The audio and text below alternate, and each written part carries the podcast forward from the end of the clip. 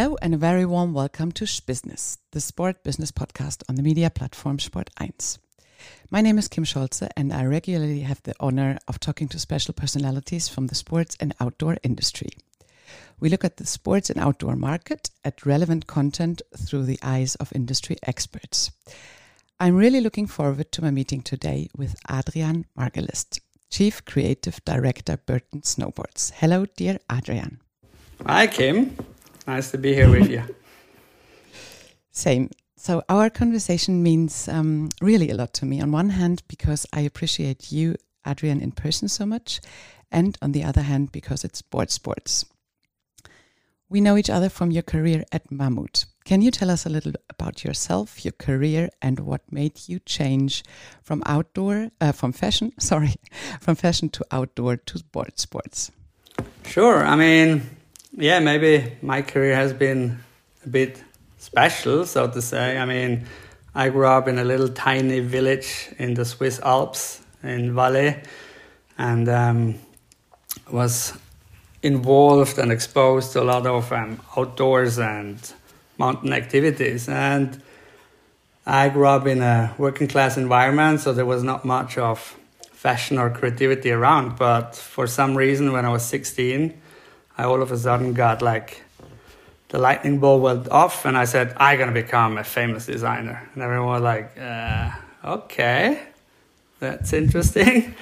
yeah, probably it's just a, a flask, but I took it very serious. So I went my path and I studied design and brought all my creativity, which started quite early. When I was 10, I already did graffiti and I did a lot of illustrations for school papers and stuff like that. So I really brought my creativity into a fashion design career, so to say, and did my path there on a regular way from junior designer to senior designer, head of design, art director, creative director. And then, like 12 years ago, I figured out that the fashion side or the entrepreneurial side within fashion was really intriguing me and triggered something of my interest. And I thought, hmm, if I could com- combine maybe an entrepreneurial sense with a creative point, I could probably create a very unique profile of myself. And that's what I started to do. So I changed from being a designer as such to be a very entrepreneurial creative. And that's why I started becoming a C level within the fashion industry. And I had the chance to travel the world for 18 years. I mean, I lived in Milan, I lived in London, I lived in Dusseldorf. Then I moved to Seoul, South Korea, then back to Berlin. And finally, as you said, five years ago, I got the call from Mammut, outdoor specialist, which to me was like, hmm, that's a very different world. But since I knew the brand uh, since ever, since being growing up in the mountaineering environment, as said, I thought like this is a really great chance and opportunity. I mean, it's a 160 year old brand from Switzerland, me being Swiss. And that was the reason they called me. They said, we need to change this brand and we need to make it fresh. And you have this global eye, but you're a mountain boy by heart. And I think there's not many out there which, which have that profile we are looking for. So I took the opportunity and moved back to Switzerland, and that's where I am since five years now. It's um, really impressive what you just mentioned. Very humble how your industry career was and where you all lived, but maybe you can mention some brands and what you did with them and for them, because I guess this is important to understand the next 45 minutes what you are up to. Sure. Um, yeah, it started already very special because. Um, as said, the environment I'm coming from, we were not ready to dive into such career. So I had the luck that my 13 year older brother, who already made some money as a banker in Switzerland, Zurich, he believed in me and he invested in me. So he paid all my studies. So that was already a very special beginning because I'm the only child out of four who had the ability to study, thanks to my brother. And we then said if you want to have a, an international career, because we figured out pretty quickly that Switzerland is not relevant in the fashion industry as much. I mean, of course, we have Akris, we have Bally, but that's more or less it. So Um, we did some research and figured out okay, Milan, there is a great master in Milan at the Istituto Marangoni, and that's where we decided to go for my master. But then we figured out that we only had money for eight months, and they said, yeah, it's impossible. The shortest master ever done was 13 months. And I said, I'm gonna do it. They were like, yeah, you're gonna waste your money, but okay, be our guest. So long story short, I did my master in eight months and I graduated with 30 out of 30 points. And at that school, WGSN nominated Marangoni as the best school of planet Earth.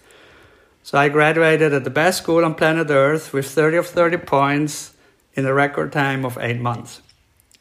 And that brought me to my first job in London, where I started my career at Vivienne Westwood. So, yeah, the beginning was already very, very special. So the oh. the 25 year old kid from the 10,000 people village in the Swiss Alps, packing his luggage and moving to London and starting his career at Vivienne Westwood, that was a very special time. And yeah, from there, I said before, I did my path and um, I worked at Vivienne Westwood. Then I had the chance to um, get a job at Esprit back in the days, a very successful environment, a little bit different than it is today. And um, I got a head of design job at Esprit and I learned a lot there in the fast fashion industry because 12 collections a year. So I learned a lot of the sourcing and supply side. And um, from there, I decided to go back to the high high end luxury world because I really appreciated that very much the whole craftsmanship and the love the detail and the, the quality.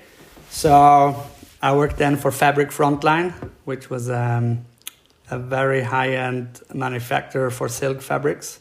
So I worked for all the couturiers in Paris, New York, Milan. I worked for Lagerfeld, Lacroix, Bill Blass, Dior, Chanel, you name them. So I created all the catwalk fabrics for those guys. That's what I did for four years. So I learned a lot about textiles. And then I got the offer for from Mrs. Sung Joo Kim when she bought the brand MCM in 2008 to become the global artistic director for MCM. And I thought, hmm, that's a really great opportunity because it was a really old brand from Munich, 1976, very dusty, very done. And I always loved challenges. And I said, I'm going to do that. And everyone said, oh boy, you just ruined your career. I mean, why would you go to that brand? It's done. I said, yeah, but that's the cool thing. If you go somewhere which is already moving, what's the point? There's nothing to change. So you just keep going. So I really love challenges to move things, that change things, that turn around things. And I started there in 208, and I think the yeah, it's quite history what happened to the brand. I mean, we literally flipped the brand to a global streetwear luxury brand. So actually 12 years before all the other luxury brands figured out that the clash with streetwear is cool. And that was then the breakthrough for my global career because I was really exposed to the global industry, the global media, the global press. And um, it was also where I figured out I, I'm actually an entrepreneur. I'm a change maker. I'm a turnaround, turnaround manager. That's what I'm able to do best to motivate and bring people along to change things. And that's where I then really decided to put all my chips on that one field and group my career or put the needle towards that direction. So today I call myself a brand shaper. And I usually get called by brands who it's rather too late or who need some change, who need global positioning or whatsoever. So I don't get phone calls from the brands who are running well. I get phone calls from the brands who want to move on who or who want to do some change. It's impressive how your energy works, and I really remember the first moments on ISPO when you started with Mammut, and um, maybe it is interesting for all people listening to us. What's now different with Burton compared to your previous jobs, and what makes you tick in that role? Um, I think what's different is that Burton is a very well running corporate. So it's less about turnaround, is much more about what's next, what's the next chapter, what's the next position. Um, I mean, as we know, Mammut was a clear turnaround management, and the company was loss making, and then uh, we got called, Oliver Pabst and myself, to really turn the company around, and that's what we did. Here at Burton, it's a well running, family owned business, and as you all know, unfortunately, two years ago, Jake Burton Carpenter, the founder and owner and heart and soul of the company, passed away so after almost 40 years, it was a big vacuum at the company because he was like the pillar, the heart and soul. And it was like, oh my gosh, what's next? So no one really thought what's going to happen with that brand and what's next. And um, then Donna Carpenter, um, Jake's wife and widow, decided we're going to make this legacy even bigger and we're going to find the right people.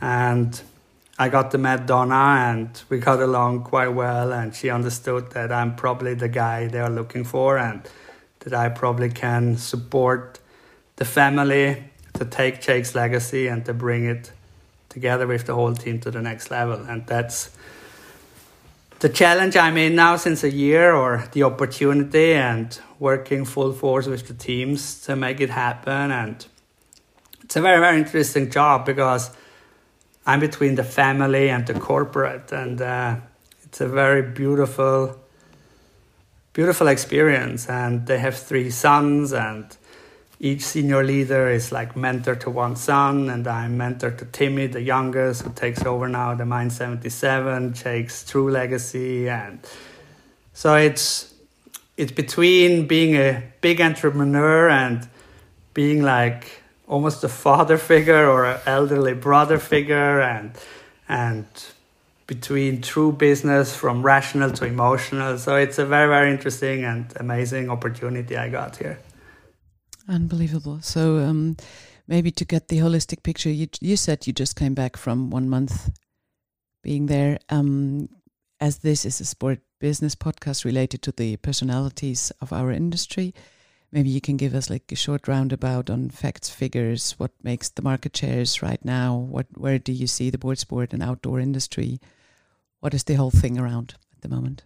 I mean, in general, as we can see, the board sports really having a renaissance. I mean, surfing is booming, skating is back, and so is snowboarding. And I mean, we were the first generation snowboarders. I started snowboarding as really the underdog in 1987, so I was really in the first wave of that sport, and I know the industry, I know the sport, and I know the brand. And then the boom days were the 90s and the early 2000s. I mean, snowboarding was like crushing it. And then, yes, it had a downturn, and Generation Y was less snowboarders so. And now we can see that the Gen X is racing the Gen Z, and they becoming riders again because they get it from the first generation, and now we have the chance to create the second wave. So snowboarding is really on uptrend. We can see it on the figures in the resorts. We can see it from the figures on the business. And then the board sports side is one factor, of course, where we build on. That's the core. But then on the other hand, the whole outdoor is still booming and it's booming in all directions. And the melting from outdoor to streetwear, where of course a, a board brand is per se already cooler. So the, the, the spread from being a board sport brand to more urban is much easier than being a true mountaineering brand because we already have the coolness factor. And then what's happening is China just really experiences the first wave of snowboarders and it's so it's wild. I mean, it's like the 90s over here. It's like punk and anarchy, and it's happening. And now with Beijing just in front of our doors in January, and with the Chinese riders being um, Olympic potentials, and of course, uh, Jia Yu, the biggest Chinese Olympic female rider, riding on the right board, on our board, of course. so it's a lot of exciting stuff happening, and I think it's really the the second wave of snowboarding, and we are just in the middle of it.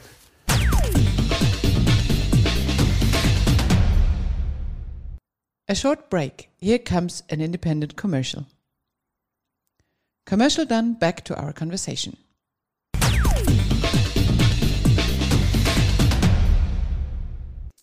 And is there something you would love to share figure wise? What do you see as like salt boards or as you were mentioning the resorts and coming to climate change later on, but now um, seeing it as a perspective, as you said, entrepreneur wise?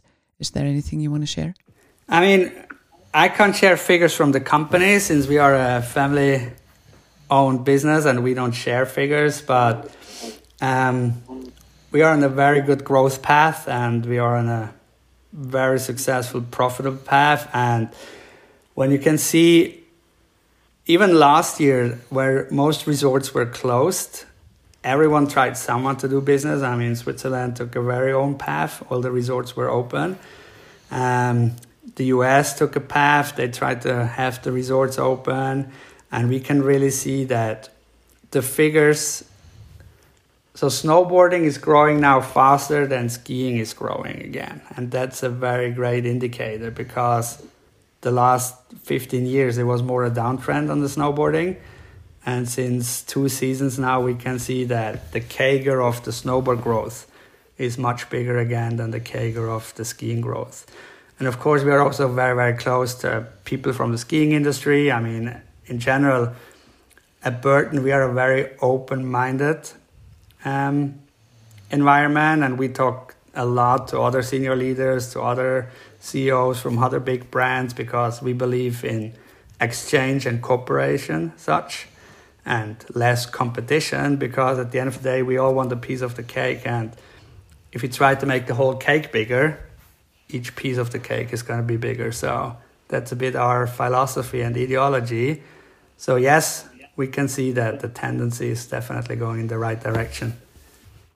And seeing um, what you were mentioning in terms of shoulder to shoulder approaches in the industry burton was always and this is where my roots were in my starting career it was always enormously progressive in various fields of play. So, can you guide us through the most important like pillars or thoughts you have towards market culture sustainability? What do you see in your eyes and also out of the eyes of the industry and Burton? Sure. I mean, yeah, you mentioned Burton was always more on the progressive side, and um, when we see of market development, I definitely say that we are the most progressive now in the Chinese market. I mean, we go full force, and it's a it's an open secret. It's public that we have a joint venture in China with Hillhouse, which is a huge portfolio, and Lei, the owner of Hillhouse, he established brands like Adidas, Nike, and so on in China. So big, big, big business, and having Lei as our partner is just amazing because he's our unicorn, as we call him, because beside him knowing the market and his portfolio Hillhouse, knowing how to establishing brands, he himself is a snowboarder by heart. I mean, when we give up by minus 25 degrees and we rather go and see you later, we go for a hot chocolate. He's still riding out there, and it's really, really amazing to see how passionate Lei, as this big entrepreneur in China, is supporting the sport. So that's progression on one hand. Then when it comes to progression on the regular side of product, yes, we are truly led by innovation, and that's where it all started. I mean, Jake started in 1977 in a shed in a barn doing his own boards, and that's the core DNA. So it was always about building the best, creating the best, being better than the others, and leading by innovation and creating performance and technicality.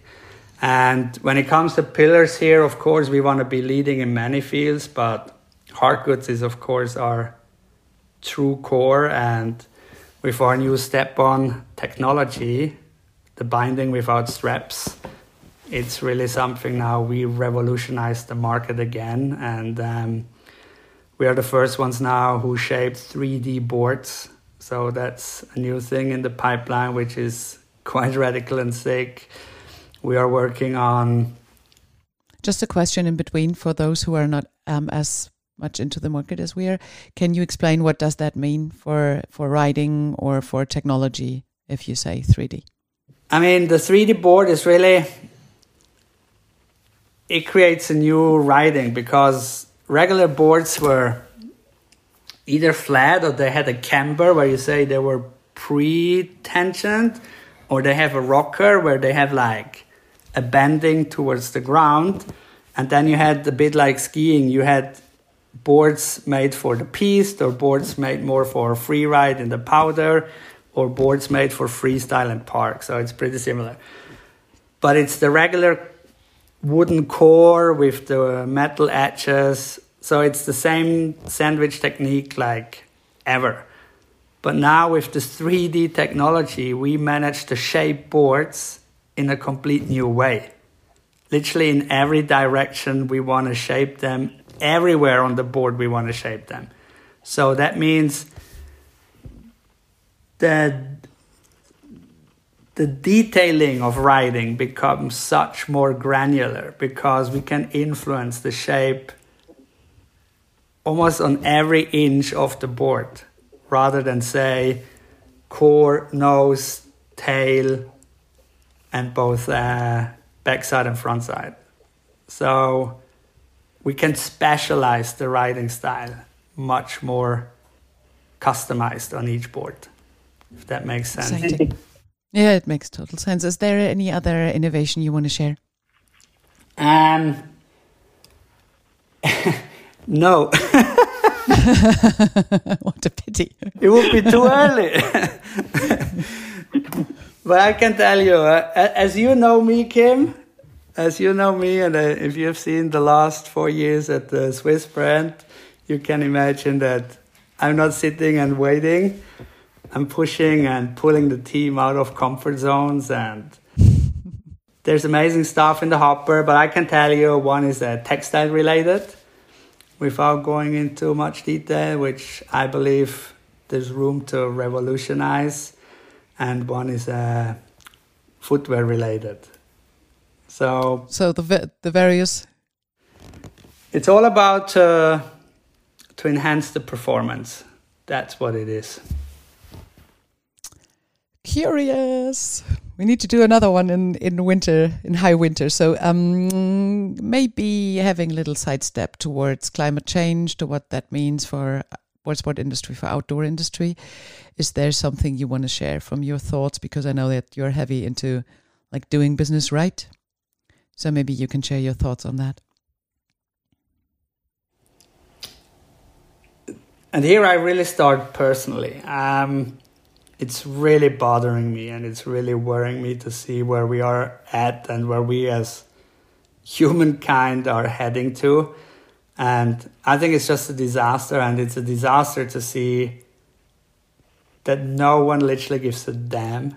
And I mean, Johan Rockström is explaining us in 22 minutes, pretty clear and pretty simple, that the point of no return is almost um, crossed, but people think, yeah, yeah, the other one can solve it, but we cannot. So it's really worrying me. And I also think that the discussion is wrong because we talk about, oh, we need to save the planet. Now, the, the planet will save himself. So the discussion should be do we really want to save human race? So do we really want that human beings are still on this planet in 100 years, 200 years, 300 years? And if the answer is yes, we need to change something. If the answer is like everyone likes, I don't care, I don't give a damn because I live now, then okay, then the discussion is most probably if we continue the way we do, in 30, 40, 50, 100 years, there won't be no human anymore because it's it's science based. It's not like oh it could happen or it couldn't happen. It's science based. I mean it's pretty clear. If you don't manage the 1.5 percent um, um, heat increase, it's gonna look pretty terrible. So um, I try to do personally as much as I can. Yes, I fly around the world. I try to do it uh, carbon neutral. I changed my cars, I changed my way of living. I try to have my microcosmos as good as possible. And that's why also to me when I got the chance working for Burton, I was really really stoked about because we are really really advanced and forward, I would say, even in the outdoor industry, not just at the board sports.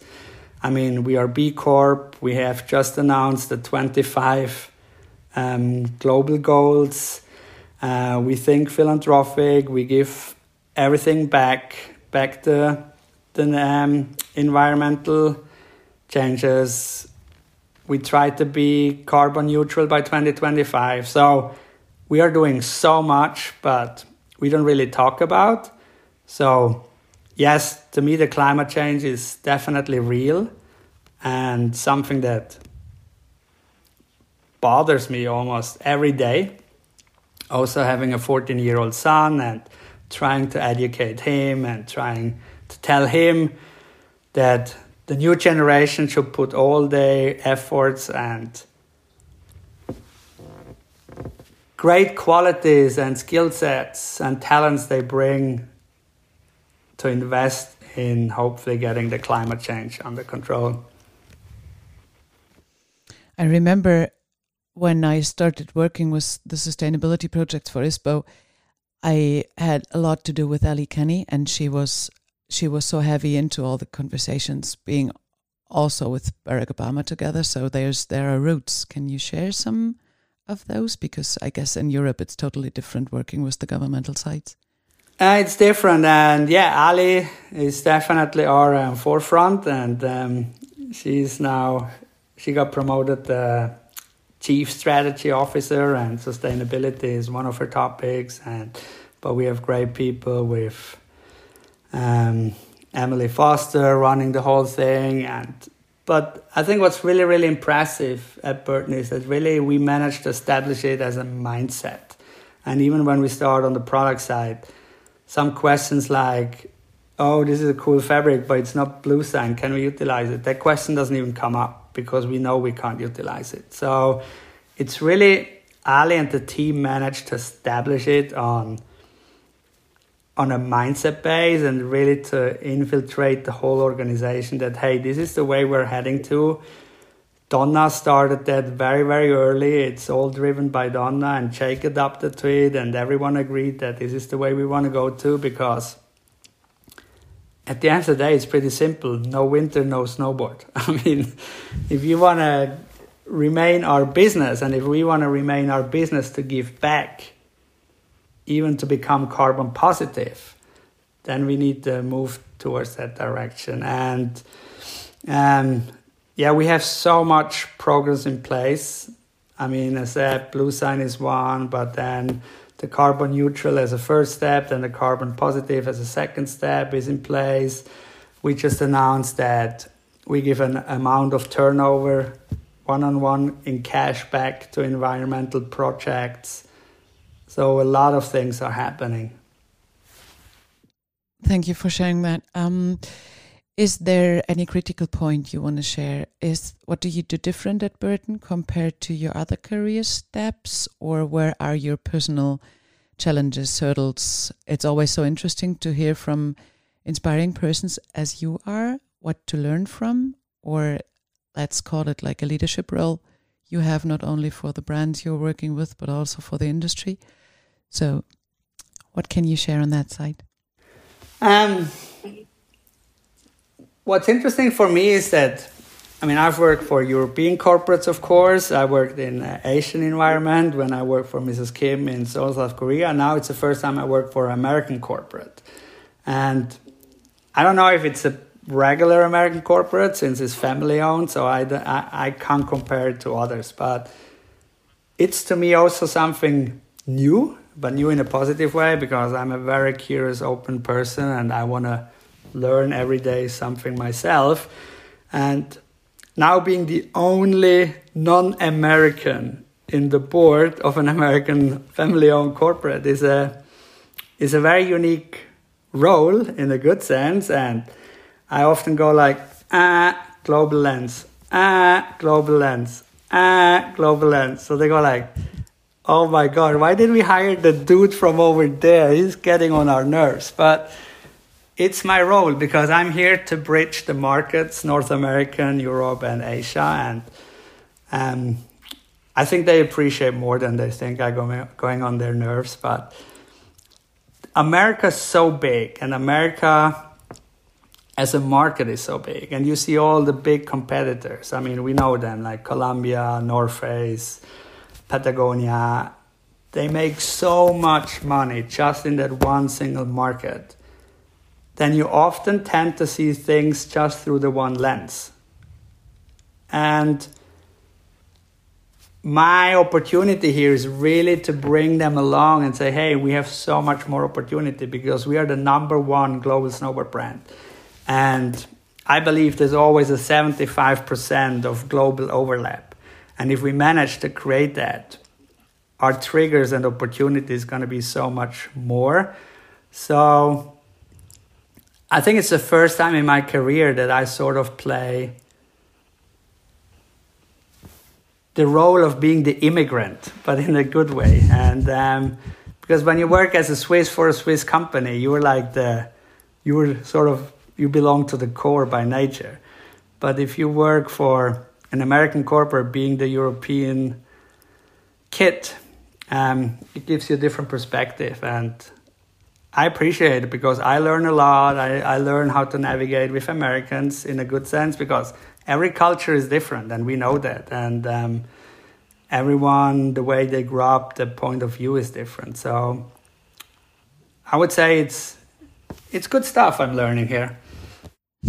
So, where's your source of energy and your source of passion? Where do you get that from? Oh, that's a really good question, Kim. I think I got it in my crib.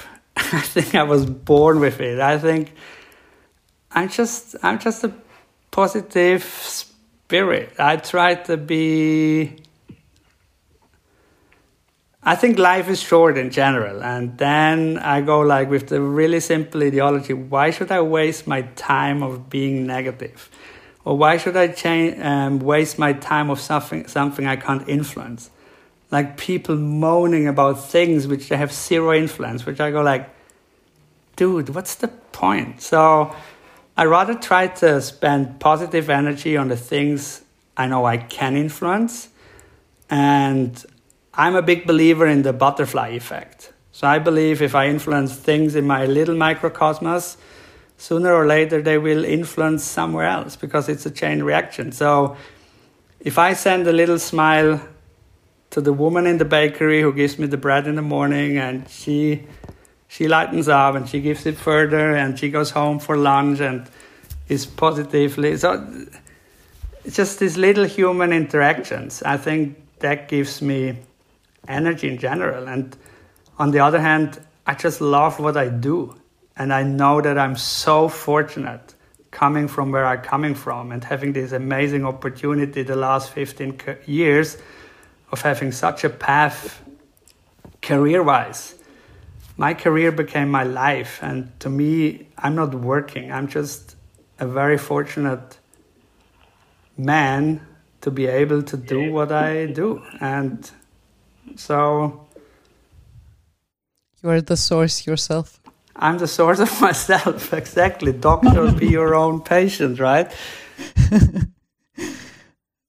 so, before coming to some other personal questions at the end of our podcast, it would be great if your mind and your mindset gives us a picture of what you see, what comes next, what is the what's the big thing for us for consumer apart of course from all the climate activities you were also mentioning we all need to do and all be butterflies. But um, what's the next thing in your head? I think it's two things to belief what's next or the wish and hope what's next. And to me, these are two different things. Um, yeah, of course, and this is not, nothing new, and probably everyone tells you the same. I mean, the digitization and the world becoming a village, and pushing an order button on an Instagram account, and the thing is the next morning in your mailbox. That definitely changed consuming behavior big time. Big time. Is it good or bad? I really don't know. I think constant access to everything, anytime, everywhere, I don't really think it's good because it's gonna, the bubble is gonna get bigger and most probably it's gonna burst one day. So that's the reality and that's where we need to adapt ourselves as well. And yes, we want to be digital retailer of the future as well as many others as well. One thing is we definitely want to talk to the consumer but more building a community than building a consumer base because we believe as more people believe in our ideology of we ride together and the togetherness is the key of change as more we can achieve. And then the wish of the future. If i would have a wish to say how the future should be i would like to see a slower future but probably I will not witness that anymore because I learned today is the slowest day in our lives we ever gonna experience. Same is gonna be tomorrow, and same is gonna be the day after tomorrow. Since it's changing exponentially, I mean, 5G is out there, quantum computing is just around the corner. It's wild. So, but then that's why I choose my own little thing here. I have my own mountain hut up here with no Wi-Fi, so I have the hotspot now and talking to you, and and I do believe every every tendency has a counter tendency by nature, and that's a good thing. So I do believe, and I do see it in my environment. More and more people, they wanna reduce the speed of their own life. So the hope is still up. I, I don't give up on the hope yet. Is there a pledge or a wish for our industry you want to share? Um, I think our industry is doing good. And that's why I really enjoy now being in this industry since five years. And I know never say never, but I probably will never go back to the fashion industry anymore because it's not fitting to my ideology anymore. Because we here produce things to keep them as long as possible, to make them durable as long as possible, to make them sustainable. So not only the way we produce them, but we also want our consumer to buy less. We want them to buy quality and buy less. So it really makes sense to me. Do we save the world? No, probably not. I mean, we still produce things, but we try to do it as carbon neutral and we try to give it to the consumer in a way that we know the consumer can enjoy the product for a very long time. And then still the fashion industry, I mean, Kering, LVMH, they all talk about sustainability and fur free now and blah, blah, blah. But the ideology is wrong because if you produce every six months a catwalk to sell the newest chisel to people, it just doesn't make sense. So I'm happy, and I think the outdoor industry is doing very well to answer your question. Thank you very much. So, if you are prepared, there are some short and personal questions for the end of our podcast. It could all be um, whether positive or challenging in the sense of how could this happen to me. So, are you ready? I'm ready, Kim. Your most awkward business moment. I'm not ready. Let me think. My most awkward business moment. And as we both speak German and English, in German you would say dein peinlichster business moment. So that that's a little easier. I did not find a proper translation for the English one. So okay, I tell you one, but that's a. I need to tell that one in in in in German. Okay. Ähm, ich habe mal irgendwo bei einem Lieferanten eine, eine Hose anprobiert. Und dann ich, äh, saß die relativ eng. Und da habe ich gedacht, ey, das kann doch nicht sein, das kann ja keine M sein, das kann kein M sein. Und dann wollte ich so hinten in meine Hose reingucken, was das Hangtag sagt, oder? Und da war aber kein Hangtag drin. Und dann stehe ich vor dem Lieferanten mit der Hose halb runter in meiner Hand und sage vor allen, bei mir steht nichts in der Hose. Und das war ziemlich peinlich, weil alle dann gekichert haben und ich so, hä?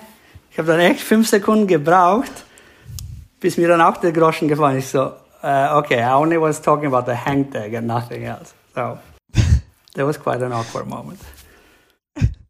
Your biggest surprise? My biggest surprise? Mm -hmm.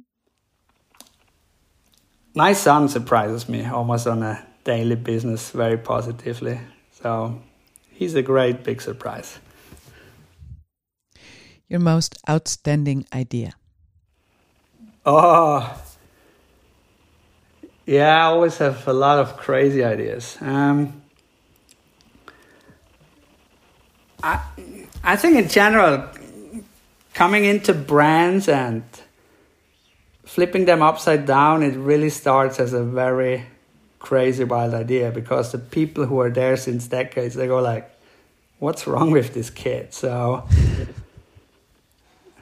i think in general having i'm a big thinker anyway so i wouldn't really be able to say this is my biggest idea i ever had so it relates directly to the next question your craziest trip which could be whether personal or in real or whatever oh but there are no one I was once traveling for 21 days around the globe with uh, Mrs. Kim for MCM back then. And it was a wild ride. it was a wild wow. ride. We could fill millions of hours with all your trips. That could be a, a whole podcast episode. exactly. Adrian, your best deal? My best deal? every deal. Your contribution to make the world a little better. As I said before, I try to be a good human as good as I can and to keep my microcosmos as good as I can and try to be a positive source for many and that's what it is. Your most inspiring moment. Hmm. I get inspired by so many things and then I try to turn it around. I try to be an inspiration and that's how I lead my people as guiding them and inspiring them and enabling them to become their own source of positivity and, and happiness and inspiration and that's to me the way of giving and developing people. So I know my answers are like so random or so open, but that's that's what it is. Your most reliable source. I guess I know the answer. but it is at the end of the day I'm closest to myself. So it's gonna be me unfortunately or fortunately. Fortunately for me, maybe unfortunately for my surrounding. But I'm honest. I'm when it comes really hard on heart, I stand very close to myself. Can you recommend a book, a podcast, or a film? What inspired you recently? Um, yeah, the last one I just watched, but it's out there everywhere right now. It's Squid Game, and of course, me having lived in Korea for six years, I know the the culture quite well. So I understood some subconscious things in there, maybe different than a regular watcher, but I think it was pretty twisted and quirky, but in a good sense. So it was quite inspiring to me. I loved the editing of it. I loved the the way it was shot. So yeah, it was pretty cool. Thank you. And how can people get in touch with you if they want to be inspired by you? You. Um, actually, I'm very humble and open and easy approachable. I mean, I get so many mails via LinkedIn or even my personal email can be found on the World Wide Web and and I get back to everyone, either even if it's a student or a CEO, I don't care. I think just a quick thank you for reaching out to everyone. Is um, it doesn't cost you anything than a couple seconds of your life. So everyone can reach out to me, and whenever I can help, I try to help because I was in once in the beginning of my career as well. So I appreciated help, and I try to live against the same ideology. Thank you. We are at the end of our questions. I really appreciated our time being together. It was so long ago without the trade shows and with all traveling possible. So it's always very great to talk to you. Thank you so much. Thank you so much, Kim. The pleasure was on my side and really, yeah, appreciate that you have me for your podcast and to be one of these personalities you interview. And thanks for your time, Kim. Really appreciate it. Same to you and hope to see you soon. Share thoughts and energy. Take care.